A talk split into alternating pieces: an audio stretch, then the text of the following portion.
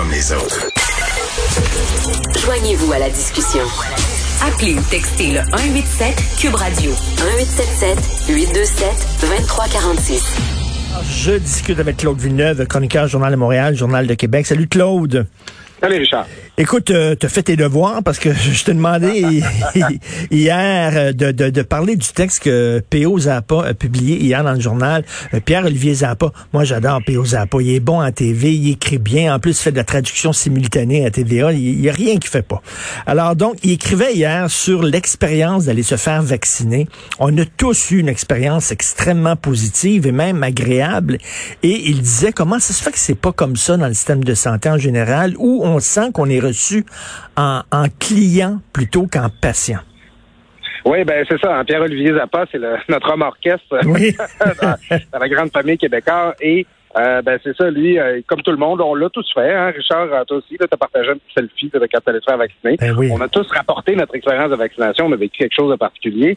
Et Pierre-Olivier est allé un peu plus loin. C'est qu'il il a relancé le ministre de la Santé, puis il a dit, écoute J'étais allé me faire vacciner, ça a pris une demi-heure de ma journée, euh, les gens étaient sympathiques, j'ai pris rendez-vous sur Internet, ça, ça, y allait par là. Pourquoi c'est pas l'expérience qu'on a dans l'ensemble du système de santé? Ça, c'est une maudite bonne question. Ben parce que moi, je, écoute, je lève les bras au ciel à chaque fois que je vais à l'hôpital puis que je me fais demander ma petite carte. Là. depuis ma naissance, je sais pas combien de petites cartes d'hôpital je me suis fait faire à différentes places, là, à Alma, à Montréal, à, à l'Enfant Jésus à Québec, à Saint-François d'Assise, à Ursule, tout ça. maintenant, tu gardes pas ça. Ça, c'est ils utilisent ça là, pour euh, les, les, les espèces de dossiers là, à couleur, là, avec des codes de chiffres de couleur que tu vois en arrière de la réceptionniste quand t'arrives. Ça n'a aucun sens qu'on fonctionne encore comme ça. Alors, euh, qu'est-ce que c'est quoi le succès? Euh, comment on a fait là, c'est pour que ce système-là qui est si lourd et si efficace, comment est-ce qu'on a fait pour avoir un tel succès avec la vaccination? c'est un peu là-dessus que Pierre-Olivier est allé. Là, Puis euh, Pierre-Olivier rend, hommage, en fait, à Christian Dubé. Là, bon, on, on, verra si ça va être un bon euh, ministre de la Santé. Il vient d'arriver, mais euh, moi, comme toi, je, l'aime beaucoup, M. Dubé.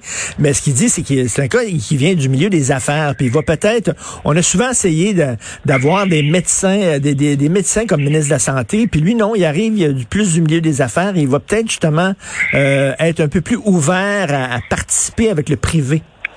Ben ça, c'est euh, intéressant. Quand dans la couverture politique, on n'a pas beaucoup parlé de ça.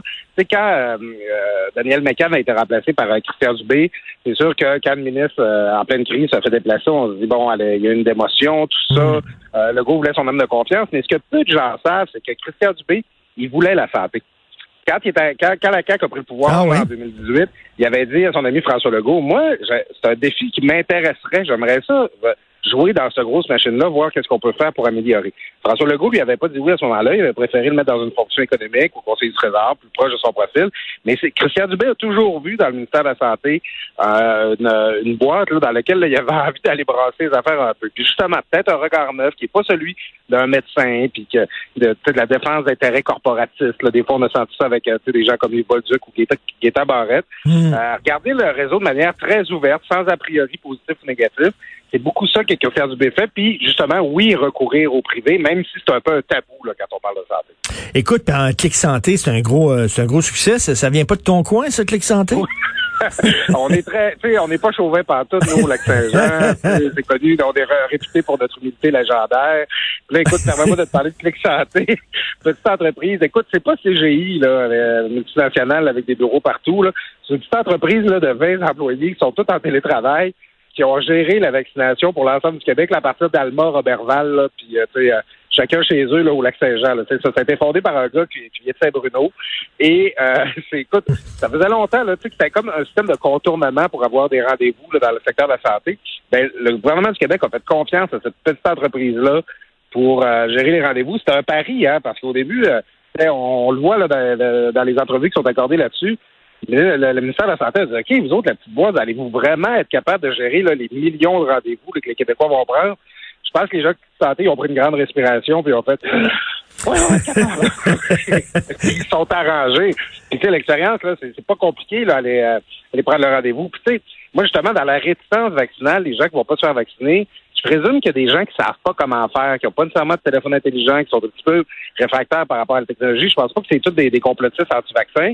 Ben, allez, allez faire un tour sur Clic Santé, vous allez voir, c'est pas compliqué, c'est pas long, puis vous allez l'avoir votre rendez-vous. Puis, euh, écoute, Tu vas prendre, tu vas chercher ton vaccin, puis ils te donnent tout de suite ton deuxième rendez-vous Ben à partir oui. de Clic Santé, encore une fois, c'est d'une efficacité remarquable. On aimerait ça avoir ça dans tout le système de santé, cette efficacité-là. Hier, hier j'ai reçu justement mon lien là, pour télécharger ma, ma, le- ma preuve de vaccination sur mon, sur mon cellulaire.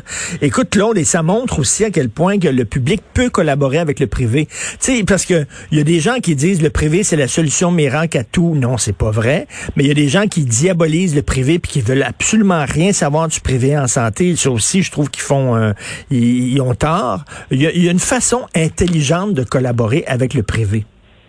Je pense que, tu sais, les gens ont peur, ce, dont- les gens ont peur, c'est la médecine à deux vitesses. C'est l'idée qu'il y a une médecine privée pour les riches et une médecine publique pour les pauvres. Ça, les gens veulent pas ça. Mais confier des fonctions périphériques du système de santé, comme par exemple la prise de rendez-vous, l'approvisionnement, je ne sais pas, euh, tu sais, les cafétérias, les buanderies, ces choses-là, il y a un tabou là-dessus, mais pourquoi qu'on s'en priverait? Pourquoi qu'on se priverait de l'agilité que le secteur privé peut avoir par rapport au secteur public? C'est vrai, il y a des conventions collectives, il y a des conditions de- des travailleurs et tout ça, mais en même temps, le privé est capable de faire de l'innovation. Puis, tu sais, je dirais, Clic Santé, euh, tu sais, il était à 20 au début, je suis pas sûr qu'ils vont rester même longtemps. C'est aussi une façon de faire du développement économique, puis de créer de l'emploi, puis de donner des bonnes jobs à du monde. Tu sais, le système de santé, c'est la plus grosse machine au Québec. Il n'y a pas une entreprise là, qui est aussi grosse que ça, là, que le système de santé québécois. Euh, écoute, il faut tu sais, il faut être capable d'utiliser nos forces vives. Puis, tu sais, c'est ça, c'est pas obligé d'être des gros conglomérats. Là. Des fois, c'est des petites entreprises euh, bien ancrées localement. Euh, euh, tu pourrais peut-être, là, dans chacune des régions du Québec, avoir des entreprises là, qui sont capables de s'implanter dans ça. Je ne sais pas pourquoi on se prive de ça, parce que notre expérience avec Clic Santé, comme utilisateur, autant comme payeur de taxes que comme client, patient, en guillemets, est positive. Ben on oui. en veut plus d'expériences comme celle-là. Ben tout à fait. Écoute, en parlant du ministre Dubé, on en a parlé hier là, avec euh, sa prise de bec avec les syndicats puis l'urgence sanitaire. Oui. Lui il dit bon, l'urgence sanitaire, on va la lever à la fin de la pandémie. Et Antoine Robitaille aujourd'hui, notre confrère, demande ben ça va être quand la fin de la pandémie? Comment on calcule ça? À partir de ça va être le taux d'hospitalisation, le nombre de cas? Parce que là, je lisais aujourd'hui, je pense que c'est dans le National Post, on va vivre avec la COVID. La COVID va être probablement présente là. Donc, euh, combien de nombre d'hospitalisations on est prêt à accepter chaque année, là, euh, la question se pose, une question existentielle. Ben, moi, j'ai hâte de vivre ça, Richard, là, que le médecin me dise euh, ouais, on a les résultats de vos tests, M. Villeneuve, puis c'est la COVID. ah mon Dieu, vieille maladie, ça existe encore, ça, comme un petit peu sur le choléra, tu sais. Mais euh, oui, tu sais, c'est que ça va devenir endémique. Ben déjà, tu sais, les, les- on parlait du nouveau coronavirus là, au dernier de- début de la pandémie, là, il est plus si nouveau que ça. Et tu sais, c'est c'est à peu près 20 à 40% des rhumes saisonniers qui sont causés par des coronavirus. Mm. Donc, il est très possible que notre ami SARS-CoV-2 et ses différents variants, ben, ils vont repasser de saison en saison, là, sous une forme de, de rhume plus ou moins euh, tu sais, fort. C'est même possible aussi, Richard, qu'on ait besoin d'une troisième dose de vaccin. Là. Il commence à parler de ça aux États-Unis. Ils appellent ça une booster shot, c'est l'année prochaine, peut-être à l'automne ou l'année prochaine, pour euh, tu sais, s'assurer que l'immunité dure. Donc, ça va continuer à se promener, ça va continuer à exister. Mm. Peut-être que tu sais, avec des nouvelles souches, peut-être que dans, euh, ça, va, ça va être un vaccin qu'on va vouloir recevoir aux deux ans ou quatre ans. Ça va toujours rester un enjeu. Donc, tu sais, appliqué au contexte québécois, quand est-ce qu'on n'est plus en pandémie, quand est-ce qu'on est encore en pandémie, Ben oui. euh, il va falloir faire des choix, il va falloir avoir des critères pour le déterminer. Que c'est pas vrai là, que on- la pandémie, on va dire, ça arrête le jour où il y aura plus de cas tout. Peut-être que ça n'existera pas le jour où il y aura plus de cas tout. Peut-être qu'il va toujours avoir des cas de COVID un peu. là. Ben c'est ça. Puis euh, il va falloir développer une certaine tolérance euh, c'est à ça. Puis ben maintenant, on va pas toujours rester en état d'urgence. Là, on va pas toujours rester avec des centres. Tu sais, c'est, c'est coûteux ça, là, toutes ces cliniques de dépistage de vaccination là. Puis euh, tu sais, c'est un peu comme la grippe. Là. Il y a des, on fait des cliniques de, de vaccination ponctuelles, saisonnières à l'automne. Là, euh, tu sais, il va falloir accepter, il va falloir s'a- s'ajuster aux différents passages saisonniers de, de la COVID-19. Alors maintenant, ça pourra pas toujours être une exception sanitaire. À un moment donné, il va falloir que ça fasse partie de notre vie. Puis Mm. la, la- la pandémie, ben, il va y avoir un moment. Là, tu sais, tout le monde va avoir les yeux sur la fin ou moment où on devrait abolir les paliers de couleurs si tout se passe bien, comme pré- euh, le prévoit François Legault. Mais il va rester cet état d'exception, euh, législative-là. Puis, euh, ben, c'est ça. Il va falloir en sortir à un moment donné parce qu'on peut pas toujours être en état d'urgence. C'est plus un Ben état d'urgence, c'est permanent. Tout à fait. Toujours un plaisir de te parler, mon cher Claude. On se reparle demain. Bonne journée. Bon, à bientôt, Richard.